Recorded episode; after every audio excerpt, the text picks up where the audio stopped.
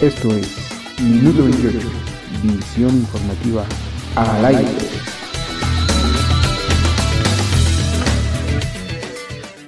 Hola, muy buenas tardes amigos de Minuto 28 Radio, gracias por acompañarnos en nueva cuenta. Les saluda Rubén Martín a través de periodistasenunión.com.mx.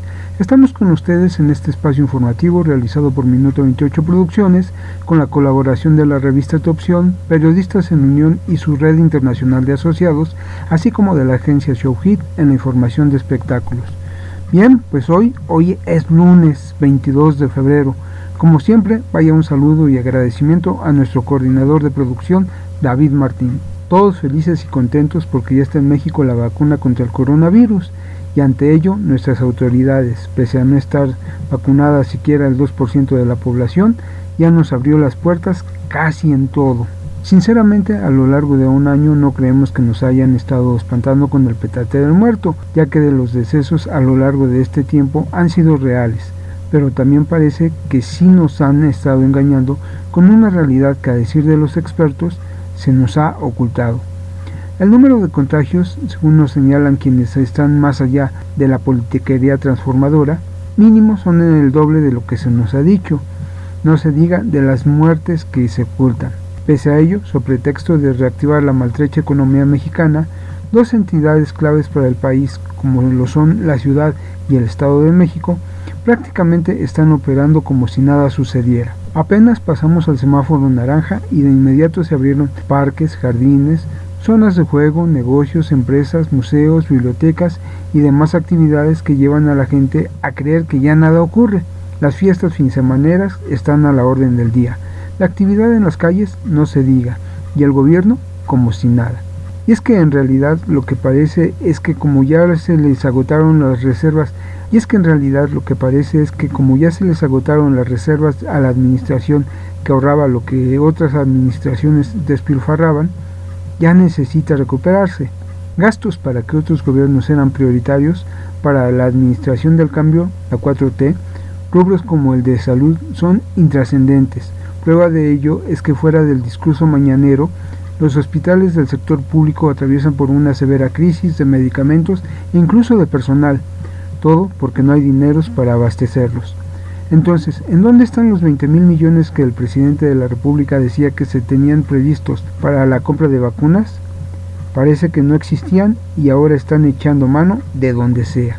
Peor aún, ante el cierre de actividades que se dio en el país cuando éste se encontraba en semáforo rojo, los recursos presupuestados para apoyos también escasearon y ahora en plena época electoral, plagada de pandemia, urge sacar dinero de donde sea a fin de quedar bien con el electorado y mantener la posición de privilegio que se tenía en las entidades en juego.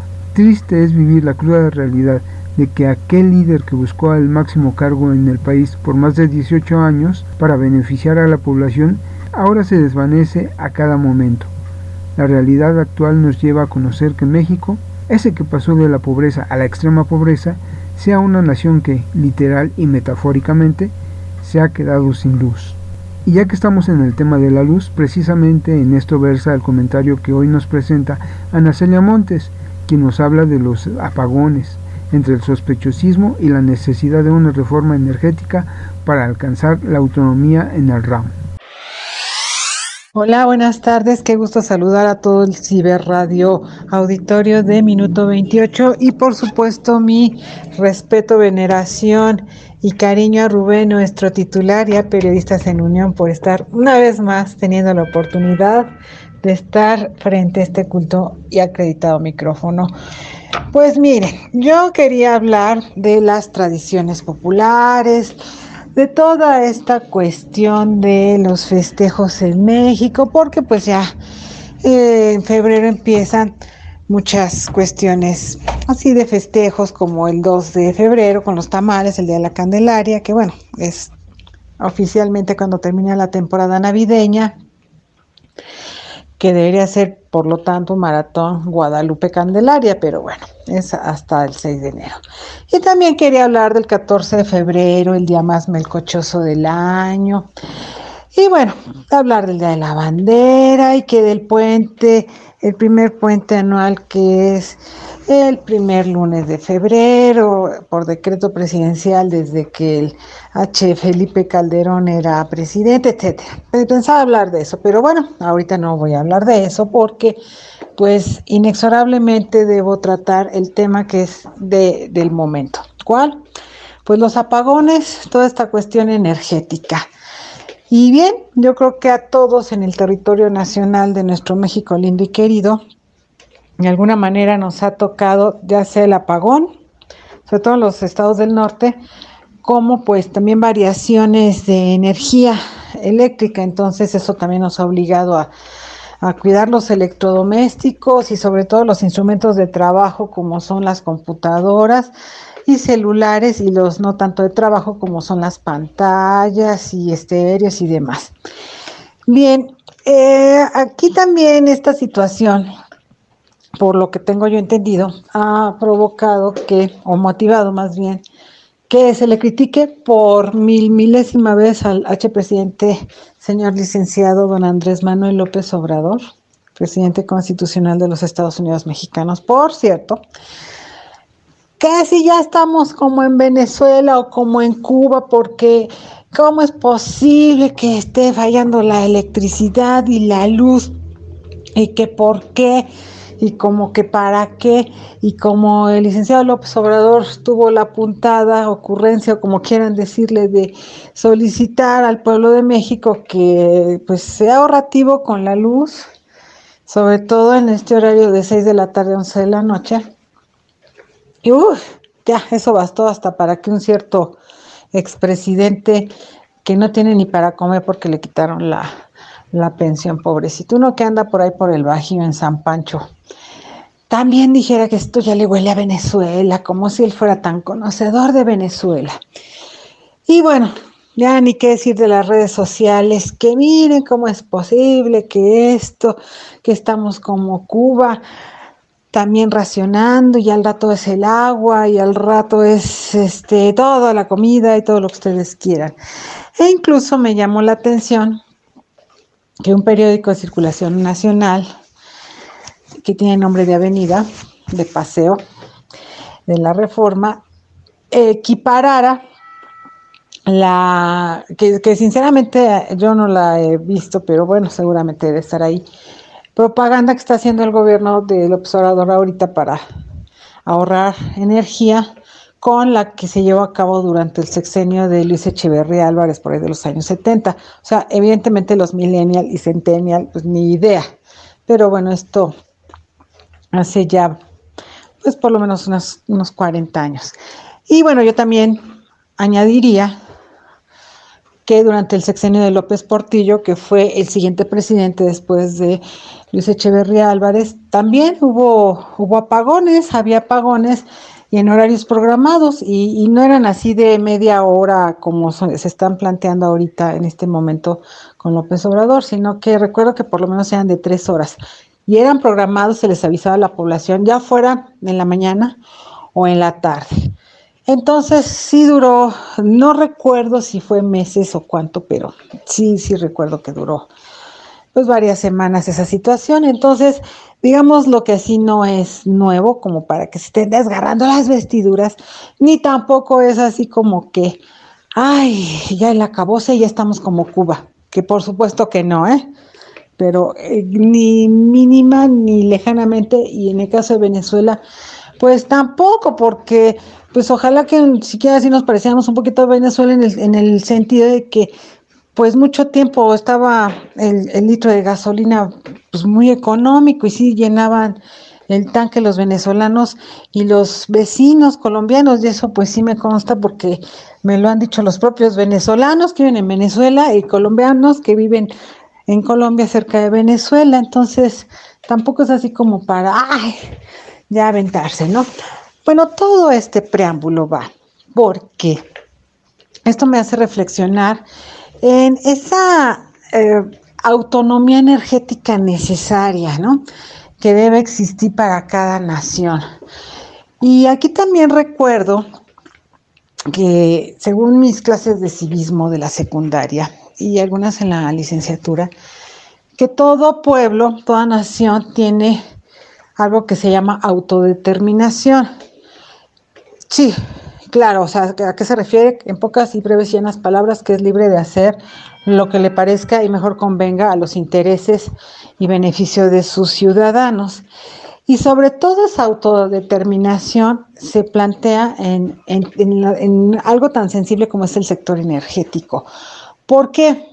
Porque sí es cierto, sí dependemos, dependemos de las energías renovables y no renovables como nación y como pueblo y como individuos, pues para funcionar. Y más todavía nosotros en esta época que si nos apagan ahorita el internet o la luz y no vamos a tener para cargar el celular, ni el iPhone, ni el smartphone, ni la pantalla, pues olvídense. No solo nos desesperaríamos, sino que pues no podemos trabajar y yo me cuento en esa, en esa población. Y bueno, es algo que también han estado así vociferándole a López Obrador, que ahí se ve la dependencia del gas natural y que bla, bla. Pues sí, si nadie dice que no, que, pero ninguna nación es así como independiente, por lo menos la, ninguna nación en el planeta Tierra. Pues todos dependemos de los energéticos de alguna u otra manera, o sea, hasta un pedazo de madera, pues es un energético. Sí, ya cuando le prende uno fuego y como quieran, pues sí, es energía que sirve para generar eh, calor o vapor en el caso del agua y que así empezó pues la revolución industrial con, acuérdense que con máquinas impulsadas por, por vapor de agua que pues evidentemente servía con quemando un montón de madera, carbón y ya con, trajo consigo toda la contaminación, bueno, etcétera, todo eso. Pero pues sí, los energéticos desde que el ser humano está sobre la faz de la Tierra se han necesitado y son motivo de dependencia, ¿sí? Aquí lo, interesante es que estos apagones se dan en un, contexto en el que apenas venía o se está, está planteando López Obrador una reforma energética que también, por cierto, ha levantado una serie de, gritos y, y sombrerazos por aquellos que dicen que hay que defender las energías eh, renovables. ¿Cuáles son? Ah, pues las que se utilizan de los cauces naturales del agua, de cualquier cuerpo acuoso, o del viento, incluso la solar, por supuesto. Entonces, bueno, como siempre yo aclaro, sin pretender eh, eh, plantearme, perdón, como la experta autoridad en la materia, yo como cualquier ciudadana, pues conozco muy poco esa situación. Lo que sí puedo decir es que, repito, se me hace así como muy sospechoso.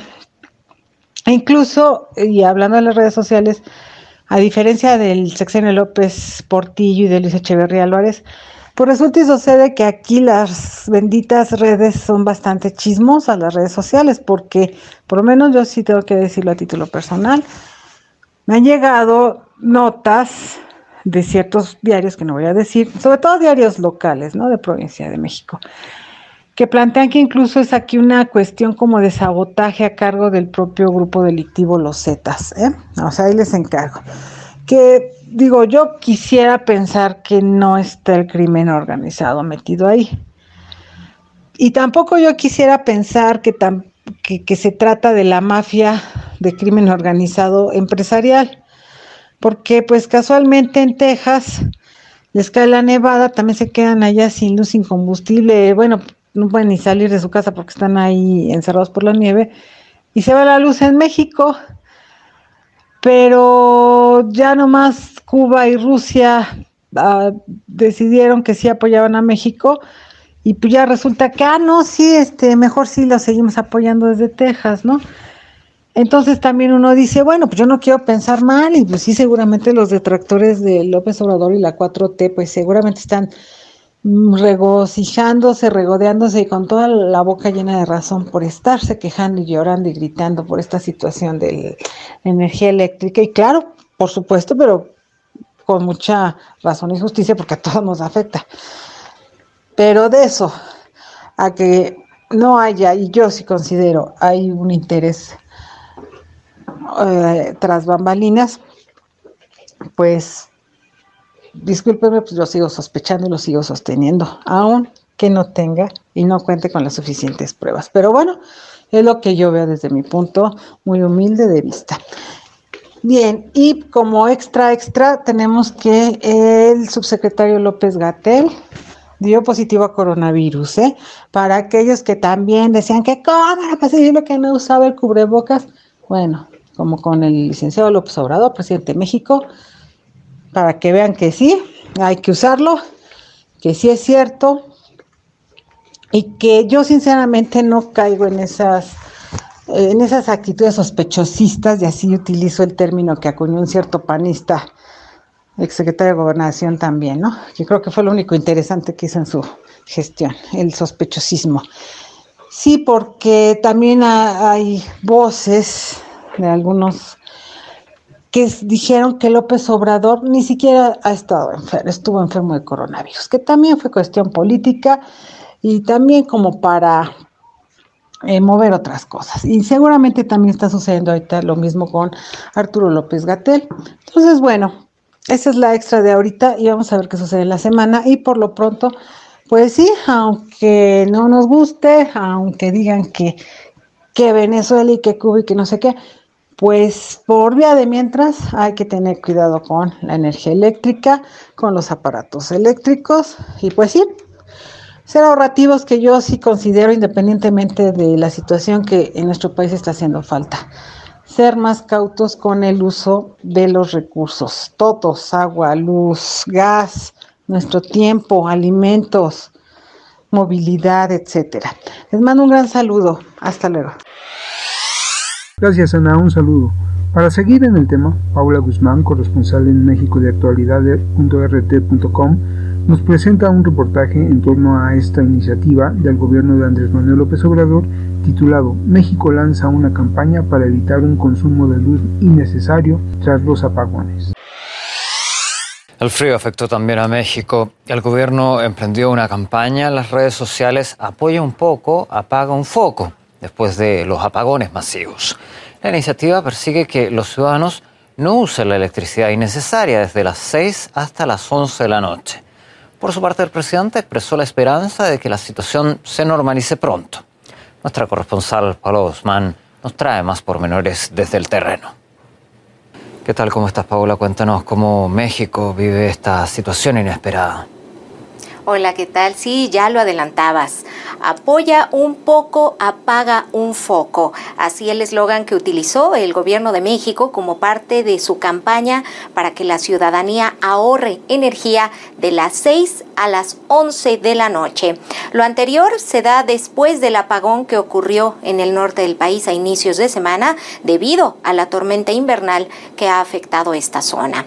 La iniciativa muestra varias imágenes en redes sociales del gobierno con mensajes que invitan a apagar focos o a desconectar aparatos electrónicos que no se estén utilizando, recordando que la medida ayudará a restablecer el sistema eléctrico nacional. La campaña surgió después de que el presidente Andrés Manuel López Obrador hiciera el siguiente llamado a los mexicanos. Entonces, no quise desde el principio hacer un llamado que ahora voy a hacer a todos los mexicanos. No quise hacerlo desde los primeros días porque iba a generarse una alarma mayor que nos iba a ocasionar una situación más complicada. No quise decir que eh, cuidáramos del consumo de energía en estos días. Ahora lo hago y aunque el mandatario no quería que se generara polémica, hubo mucha controversia después de su petición. Nos encontramos con publicaciones como la del expresidente Vicente Fox diciendo que la propuesta de López Obrador le suena a Venezuela con una campaña de la escasez. O algunos internautas que se mostraron en contra de apagar su luz quejándose de que la Comisión Federal de Electricidad cobra de manera excesiva y no resuelve los problemas de los ciudadanos mientras que otros notaron que se parece mucho a una propuesta de la administración que gobernaba en los años 70 y que difundió el ayude un poco, aflojando un foco. Recordemos que los cortes de electricidad se vivieron primero el lunes en los estados vecinos a la frontera norte y un día después se extendieron a otras entidades de casi todo el país, pero ya para el miércoles las autoridades dijeron que se había recuperado el 100% del servicio de luz. Cabe señalar que esta crisis eléctrica que afecta mayormente a Texas ha demostrado que México depende mucho del gas natural estadounidense, particularmente porque más de un 60% de la generación energética mexicana se crea con este fluido y alrededor del 70, el 70% proviene justamente de Estados Unidos. Lo preocupante es que el gobierno de Texas anunció que de exportar este fluido hasta el 21 de febrero por la situación que atraviesan ahora. Pero el presidente López Obrador aseguró que se va a continuar garantizando el suministro de energía y que ya están trabajando todas las plantas de la Comisión Federal de Electricidad y también que se está consiguiendo gas licuado. De hecho, se espera que arriben al menos cuatro barcos con gas en estos días. Sin duda preocupante situación, te agradecemos por todos esos detalles. Basado en testimonios de empleados del sistema de transporte colectivo Metro, Felipe Delín, vicepresidente de la Federación Internacional de Comunicadores, nos trae un tema que va más allá del simple dictamen emitido por la Fiscalía General Capitalina y esclarece muchos de los puntos que en dicho documento oficial no se señalan y cuya conclusión es usuarios y trabajadores del metro corren serio peligro diariamente ante la ineficacia que priva en el principal transporte de la Ciudad de México y parte del estado vecino. Hola Rubén, buenas tardes. Un saludo para tu equipo de producción y tu público que amablemente nos ve y nos escucha en Minuto 28, Radio y TV, Noticias. Nuestro tema de hoy, el metro de la Ciudad de México un caos en medio de la pandemia. Hace unos días, la Fiscalía General de Justicia de la Ciudad de México presentó un dictamen de lo que sucedió de acuerdo a sus peritajes el día del incendio el 9 de enero del año en curso en las instalaciones del Metro de la Ciudad de México. Al enterarse del dictamen pericial del incendio en las instalaciones del metro, los empleados y trabajadores del sistema de transporte colectivo Metro opinaron lo siguiente. Le quieren ver la cara de tontos a los ciudadanos. Este dictamen a modo, planeado para no perjudicar a ninguna autoridad, sin firma alguna y sin la clasificación de dictamen pericial, no fue lo que realmente sucedió ese día. La otra verdad oculta es la que nosotros sabemos, el aceite no cumplía con las especificaciones técnicas. Usaron desde hace tiempo aceite vegetal por ser más barato, era más corriente. Además, al depósito le faltaron 140 litros para llenarlo. El aceite se calentó, hirvió y estalló, ocasionando el cortocircuito y el incendio. La pregunta obligada, ¿quién ordenó comprar ese tipo de aceite? ¿Fue la profesora Concepción? la de compras y adquisiciones, o fue la misma directora general Florencia Serranía Soto. Pero ¿qué se puede hacer? Ellos tienen el poder, los medios y su verdad oficial.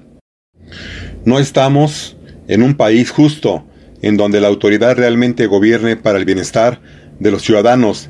Cada quien tiene su verdad histórica, hasta que algún día en México exista un cambio real y objetivo de gobierno más justo y más ordenado. También se les pasó un dato muy importante en su famoso dictamen pericial. Los trabajadores también comentan que los extinguidores no tenían cargas, estaban vacíos. ¿Y cómo podrían sofocar el fuego si los extinguidores ya tenían como dos o tres años sin ser cargados? Un dictamen de cuarta no puede ser creíble. Por ello les creemos más a los trabajadores que son los que están al tanto día y noche en estas instalaciones y conocen y saben lo que realmente sucedió el día del incendio.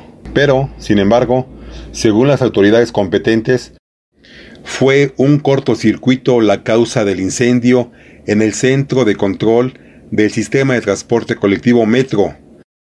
Las autoridades dieron los detalles sobre los peritajes acerca del siniestro en este medio de transporte. El incendio del Centro de Control 1 del Sistema de Transporte Colectivo Metro, ocurrido en enero, fue causado por un cortocircuito, informó la Fiscalía General de Justicia de la Ciudad de México. El cortocircuito se dio en uno de los embobinados de esa zona, precisaron las autoridades. En menos de 15 minutos el área del transformador se encontraba completamente incendiada, lo que provocó temperaturas entre 1000 y 1500 grados centígrados. Los expertos comentaron que aún se analiza si el inmueble será reparado o totalmente demolido.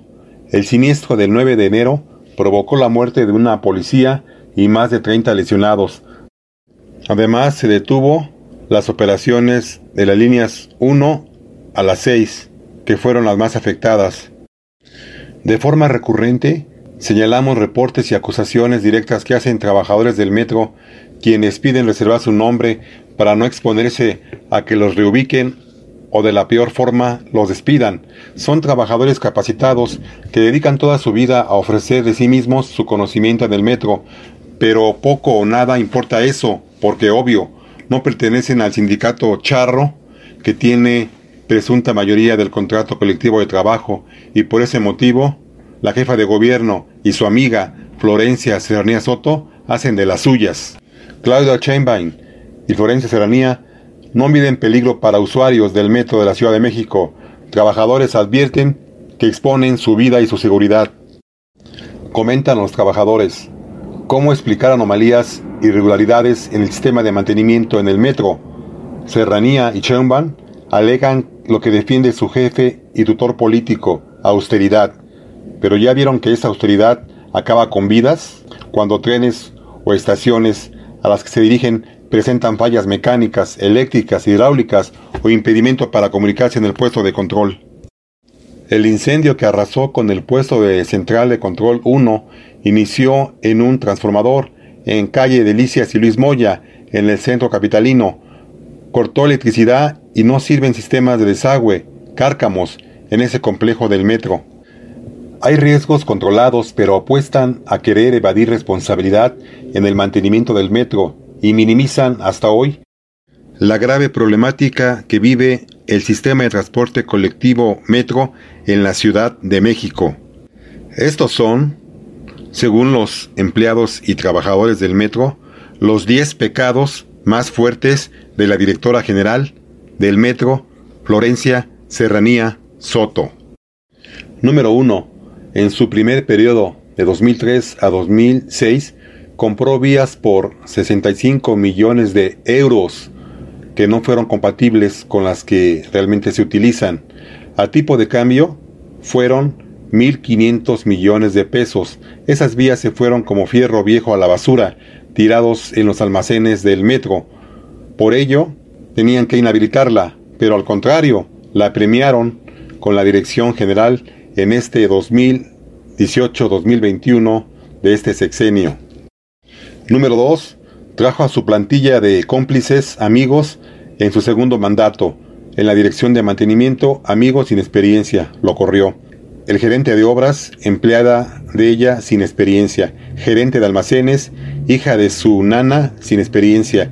Directora de compras, comadre sin experiencia, gerente de instalaciones, fijas lo corrió. Número 3. Es la culpable por falta de mantenimiento de varios descarrilamientos de trenes en Tacubaya, en Taller La Paz, y aún no cuentan con cajas negras. 4. La compra de máquinas expendedoras de tarjetas a la empresa Conduet SADCB con un valor de 189 millones y se pagó asesoría a tres empresas después de haberlas comprado, sin realizar el trabajo y por ello pagó más de 29 millones. También pagó asesoría por tarjetas operativas por más de 18 millones de pesos. También tuvo otra asesoría jurídica de tarjetas a la empresa de Jorge Gaxiola SADCB por casi 2 millones de pesos. Y por último, una asesoría financiera de tarjetas de contrato por el cual pagó más de 9 millones de pesos. En total fueron más de 30 millones de pesos los que estuvo negociando con sus amigos y cómplices, ya que la asesoría se hace antes de comprar y no después. Número 5. Hizo fraude en la compra de materiales de contingencia COVID-19 con la compra de termómetros digitales infrarrojo, oxímetros de pulso a excesivos precios. El supuesto gel de alcohol era pura agua. Número 6. Compró tarjetas electrónicas para trenes a través del director de Administración y Finanzas, Miguel Arroyo, las cuales las rechazó el área usuaria. No le sirven, se sobrecalientan. Sin embargo, tampoco hay su director de mantenimiento y en el contrato no hay ninguna firma del área usuaria. El bono para el señor Miguel Arroyo fue de 6 millones de pesos. Número 7. Hizo un pago millonario por supuesta asesoría para la licitación de los trabajos de la línea 1. Número 8. Por supuesto COVID, la directora general, Florencia Serranía Soto, dejó de asistir a sus oficinas a laborar en el metro por tres meses. En ese tiempo se dice que se hizo cirugías del cuerpo y dejó la dirección del metro, la subdirección de mantenimiento y la gerencia de instalaciones fijas acéfalas, ya que ella comentaba que ocupaba los tres puestos al mismo tiempo, olvidando sus responsabilidades del puntual mantenimiento al metro en esos meses. Número 9. La explosión del transformador en el incendio del día 9 de enero pasado fue responsabilidad de Florencia Serranía Soto y su administración. Los transformadores no tenían el mantenimiento adecuado, les pusieron un aceite corriente y barato, ya que se utiliza aceite mineral para su mantenimiento, y su directora de compras, la maestra Concepción Flores, compró aceite vegetal. Al transformador y su bobina le faltaron 140 litros de aceite mineral. Además, no hubo mantenimiento en dos años. Los extinguidores estaban vacíos, no tenían espuma, no lo recargaron. La maestra Concepción Flores su lema era, todo barato, no importa de qué sea. Número 10. Hay una denuncia por la compra de material de resorte Eligio marca metal o caucho.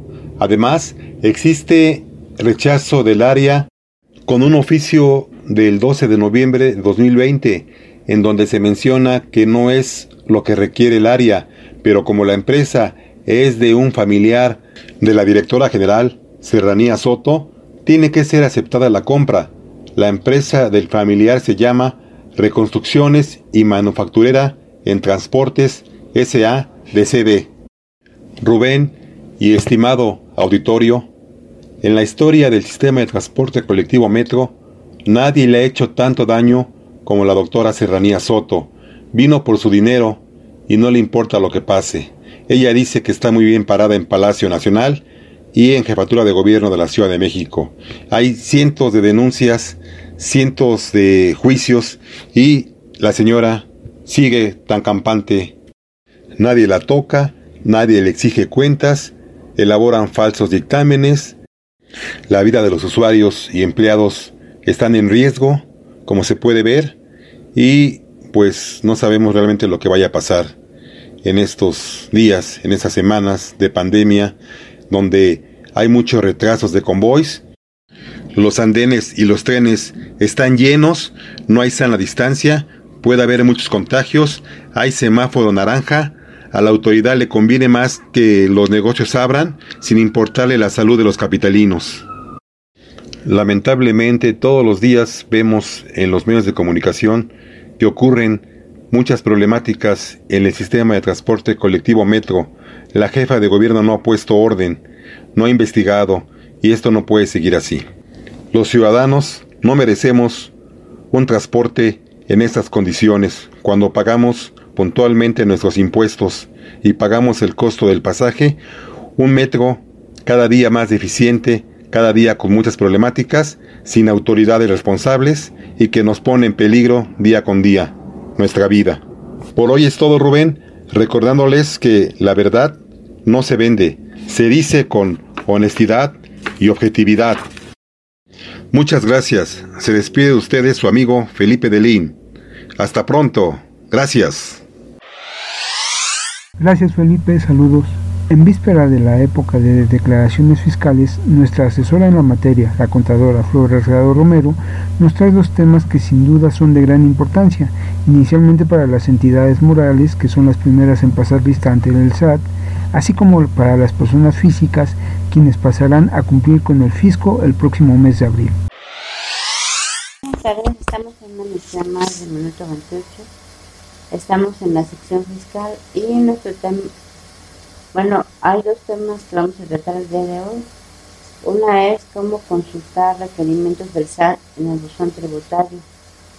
Y el otro tema que ya se viene en puerta es el cálculo de ISR en base a flujo de efectivo para personas morales. Bueno, vamos a tocar primero nuestro primer tema que es cómo consultar requerimientos del SAT en el buzón tributario. Si eres persona física o moral obligada a dar de alta el buzón tributario del SAT, es necesario que conozcas cuál es el procedimiento para abrir las notificaciones electrónicas notificadas, valga la redundancia, vía mensaje de texto o con correo electrónico. Si aún no tienes habilitado el buzón tributario del SAT, te recomiendo primero leer el artículo de buzón tributario y medios de contacto. Aviso del SAT de notificación en buzón tributario. Si ya habilitaste el buzón tributario del SAT, puedes llegar a ser notificado de forma electrónica por algún requerimiento. Para el cumplimiento de obligaciones fiscales también podrás recibir interés como beneficios, facilidades e invitaciones a programas. Bueno, como ejemplo de notificación del SAT por vía buzón tributario, cuando la autoridad detecte alguna obligación no presentada, se pondrá en contacto con el contribuyente a través de alguno de los medios electrónicos. Eh, le voy a citar un ejemplo, el mensaje de texto que llegan al dispositivo móvil del contribuyente. Se ha enviado el acto administrativo identificado con folio dan un folio para notificación en el buzón tributario en sat.gov.mx. En dado caso que el SAT notifique vía correo electrónico la dirección del correo electrónico autorizada es buzón tributario.sat.gov.mx y el asunto del mensaje sería buzón tributario. Bueno, para consultar la notificación en el buzón tributario del SAT, el siguiente paso sería consultar la propia notificación dentro del buzón tributario. Para eso se debe de ingresar a las páginas del SAT e identificarse con RFC y contraseña. Una vez dentro del buzón tributario, podremos visualizar dentro de la sección de notificaciones pendientes el requerimiento electrónico enviado por la autoridad. Pero antes de ver de qué se trata la notificación, el contribuyente deberá autenticarse con la firma para aceptar el acto administrativo de la autoridad fiscal. Bueno, también recordemos que si nuestra e-firma se encuentra caduca y no ha pasado más allá de un año, también la podemos renovar este, vía internet. Una vez firmado el contribuyente podrá descargar para su visualización el requerimiento en versión PDF. Cuando firmes de recibir la notificación electrónica de parte del SAT, empiezan a contar los plazos de requerimiento en este caso, en caso de omitir el requerimiento enviado por el SAT al uso tributario, transcurridos cuatro días se considerará al contribuyente como notificado. Entonces, aquí como vemos es importante que nosotros tengamos, bueno, primero, habilitado nuestro buzón tributario.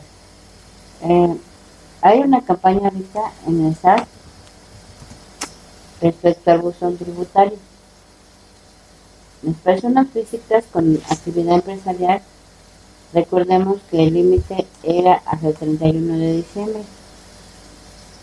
Ahorita en la página del SAT está el otro calendario que es para personas de RIF. El RIF, recordemos que es el régimen de incorporación fiscal.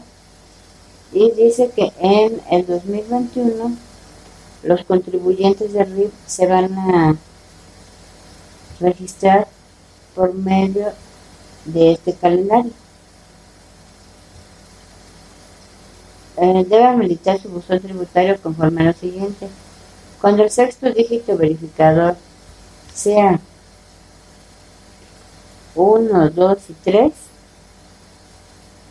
si el sexto dígito verificador es de nuestro RFC, cuando sea 1, 2, 3 y 4 tendrán hasta el, hasta el 31 de enero. Y también vamos a cuando sea 5, 6, 7 y 8 tendrán hasta el 28 de febrero y en los demás dígitos verificadores tendremos, tendremos hasta el día 31 de marzo. Dice, el buzón tributario es confidencial. Recordamos que sí es importante que nosotros lo habilitemos y de esta manera pues pues ya no vamos a tener duda respecto a, la presentación de nuestras declaraciones, porque pues el SAT ya nos va a estar notificando, ya no por medio de papel, sino a través del de esto que se denomina buzón tributario. Bueno, vamos ahora a pasar a nuestro segundo tema. Nuestro segundo tema que ahorita ya para el 31 de marzo viene la época de declaraciones para personas morales. Y aquí yo les traigo el cálculo de ISR en base a flujo para personas morales. Pero ¿cuál es ese flujo? Bueno, pues recordemos que es el flujo de efectivo, que es con lo que se compra y con lo que se vende. Y esto lo podemos determinar también en nuestro estado de cuenta. ¿Sabías que las personas morales pueden calcular su ISR con base al flujo de efectivo? De acuerdo con el artículo 196 de la Ley de Impuesto sobre la Renta, las personas morales que se encuentran constituidas únicamente por personas físicas y cuyos ingresos no hubieran excedido de los 5 millones en el ejercicio inmediato anterior, podrán optar por la opción de acumulación de ingresos en base al flujo de efectivo. Los contribuyentes que inicien operaciones podrán calcular el impuesto conforme a lo establecido se estima que los ingresos del ejercicio fiscal de que se trate no excederán al mencionado límite. En caso de que en el ejercicio se realicen operaciones por un periodo menor de 12 meses, para efectos de determinar el citado límite, dividirán los ingresos manifestados entre el número de días que comprende el periodo y el resultado se multiplicará por 365. Esos 365 recordemos que son los días del año.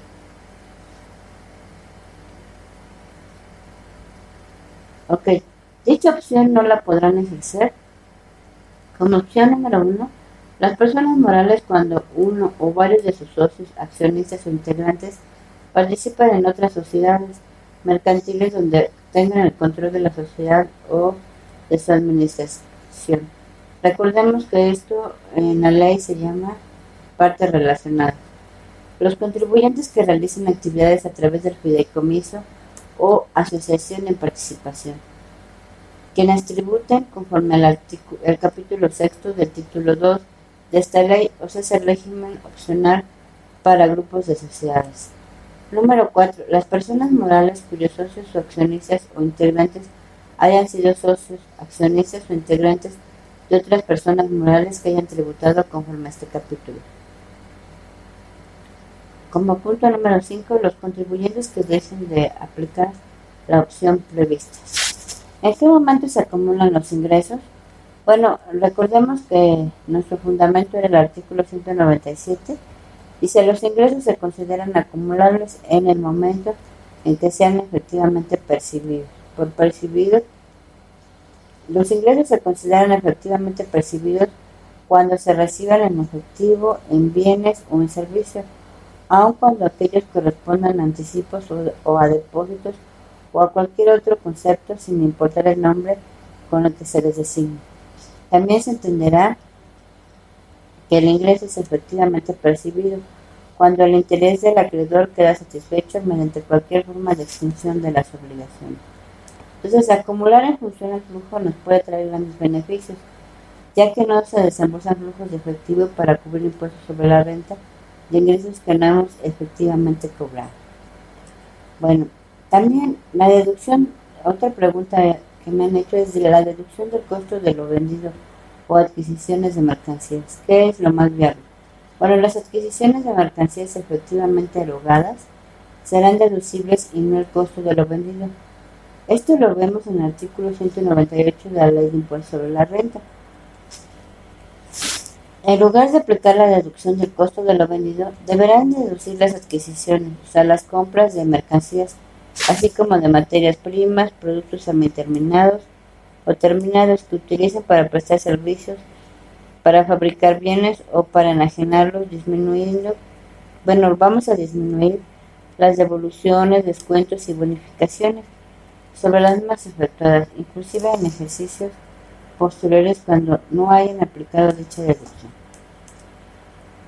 Bueno, lo anterior no aplicará con las inversiones, las cuales podrán deducirse mediante depreciación que se señala en el artículo 2, capítulo 5 de la sección 2, o sea que se refiere a las inversiones. La depreciación es el deterioro que sufren nuestros activos fijos.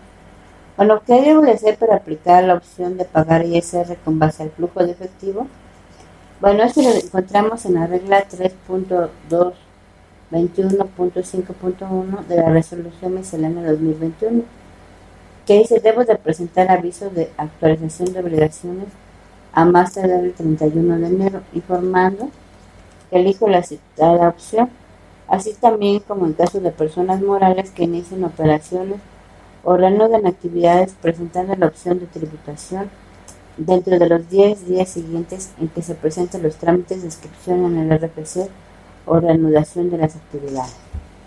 Bueno, ¿cómo se determinan esos pagos provisionales mensuales? El pago provisional se determinará restando de la totalidad de los ingresos obtenidos desde el inicio del ejercicio hasta el día último al que corresponde el pago. Las deducciones autorizadas corresponden al mismo periodo y la PTU en el ejercicio y en su caso las pérdidas fiscales ocurridas en ejercicios anteriores. Al resultado obtenido anteriormente se le deberá aplicar la tasa del 30% establecida en el artículo 9 de la Ley de Impuesto sobre la Renta. Bueno, como conclusión yo diría que la opción de acumulación de ingresos puede ser una excelente opción para empresas que facturan un importe menor a los 5 millones de pesos anuales, ya que la acumulación se realizará hasta el momento en que efectivamente cobremos los ingresos de la empresa y nos permite realizar deducciones mensuales como la adquisición de mercancías, lo que permite una mejor planeación fiscal y reducción de costos tributarios. Bueno, los invito a analizar esta opción en, en la empresa o con los clientes que estamos asesorando.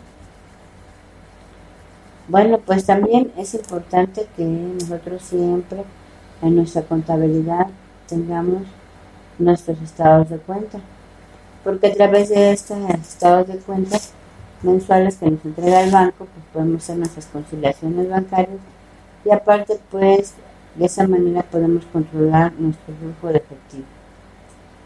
Y también eh, como noticias fiscales les podría indicar que ya está la, última versión de el SUA y en esta eh, versión bueno pues ya viene también actualizado el factor del Infonavit el factor de la UMA.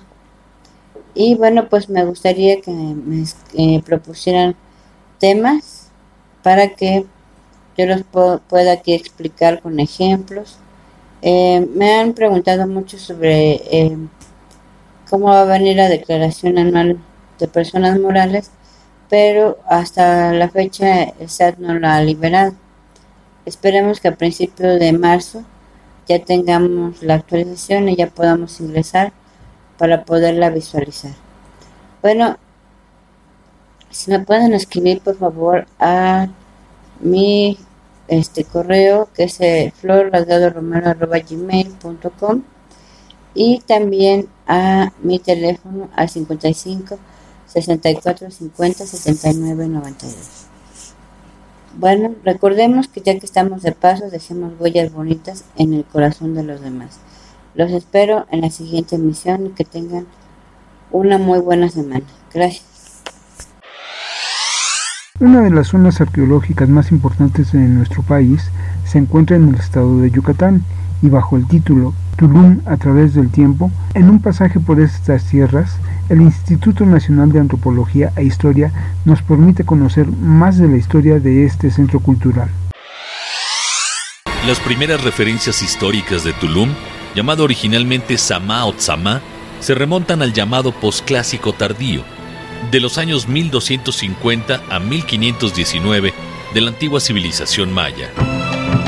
Fue hasta hace 470 años el asentamiento más importante de la costa oriental de la península yucateca. Para estas fechas, esta región del hoy estado de Quintana Roo se encontraba densamente poblada.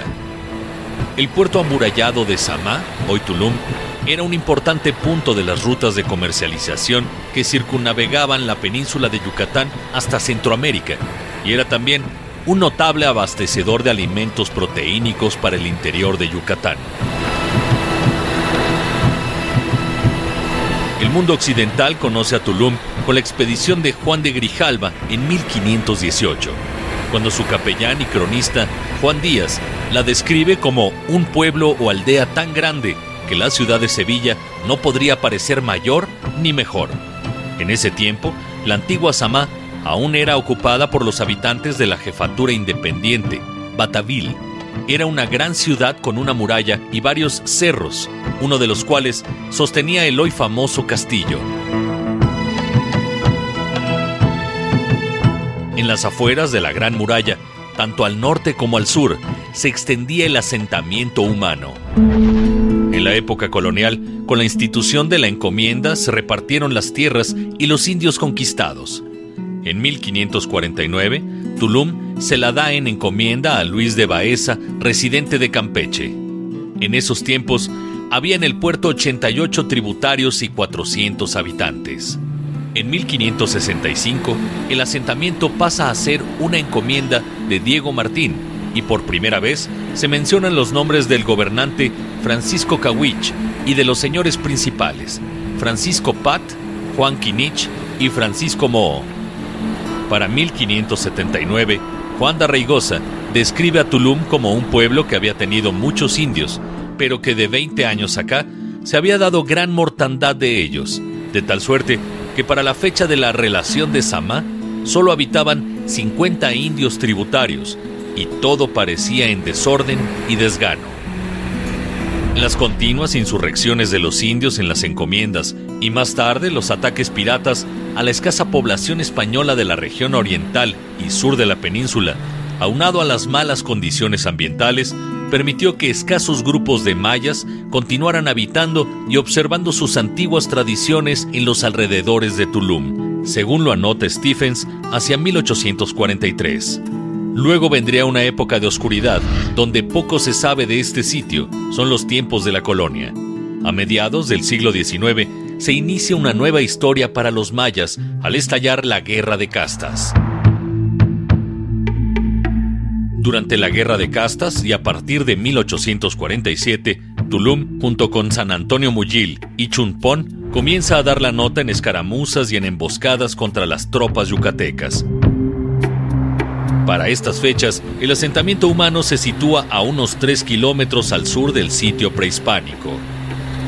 La primera referencia de Tulum como santuario se encuentra en una carta de Crescencio Pot, general de Nojca, Santa Cruz, quien dirigió a la patrona de Tulum, María Huicab, en diciembre de 1870.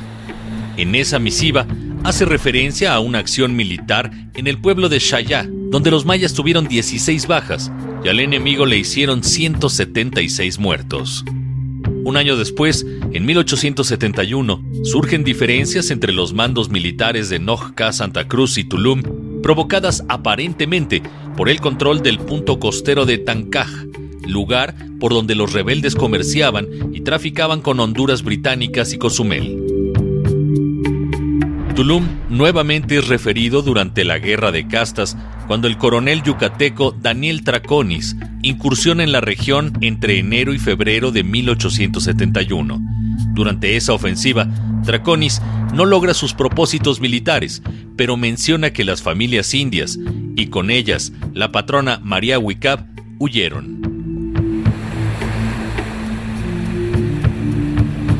Para 1900, un año antes del fin oficial de la Guerra de Castas, Tulum es ocupado por los soldados federales y su población se dispersa entre Chumpom y San Antonio Muyil. Años más tarde, en 1915, una epidemia de viruela diezma a los mayas insumisos que se habían refugiado en los montes cercanos.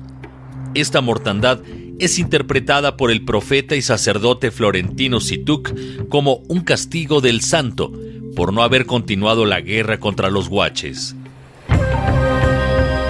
Entre abril de 1911 y 1937, Tulum recibe la visita de nuevos e ilustrados extranjeros, arqueólogos, príncipes, científicos, funcionarios de gobierno, saqueadores, políticos y espías norteamericanos. En este periodo, la bella playa junto al castillo ve desembarcar a William Parmelé, Silvanus Morley, Samuel K. Lothrop, Thomas Gunn, Guillermo de Suecia, Gregory Mason, Charles Lindbergh, Luis Rosado Vega, Miguel Ángel Fernández y el general Lázaro Cárdenas, entre otros. Son los años en que Tulum y los mayas comienzan a ser investigados antropológica y arqueológicamente. El estudio de la otredad se sistematiza. Como consecuencia de esas visitas, los mayas de Tulum se familiarizan con la presencia de los científicos, quienes a partir de ese momento pasan a ser el antecedente de nuevos extranjeros que llegan en los años 70 del siglo XX, los turistas. En 1980, pocos años antes de crearse la delegación de Lina en Quintana Roo, Tulum tenía 540 habitantes y de estos, 316 eran mayas. Hoy este importante asentamiento de la costa de Quintana Roo alberga alrededor de 30.000 habitantes. Y hay que señalar que la inmensa mayoría de estos hombres y mujeres que hoy viven aquí se deben a la atracción que significa para el turismo y consecuentemente la generación de empleo, sus playas, pero principalmente la zona de monumentos arqueológicos de la antigua Samá, de la ciudad amurallada de Tulum. Por lo tanto, háganse aliados de Lina para cuidar, para proteger este importante patrimonio cultural de la nación. Como siempre, nuestro agradecimiento por acompañarnos cada semana aquí en Minuto 28, Visión Informativa al Aire. Los invitamos a seguirnos en nuestras redes sociales y a que nos escuchen el próximo lunes a través de Periodistas en Unión, una estación dirigida por la licenciada Angélica Ortiz. Gracias a David Martín, coordinador de producción, y a todo el equipo que hace posible esta emisión. Principalmente, muchas, muchas gracias a ustedes por seguirnos. Mi nombre es Rubén Martín. Hasta la próxima.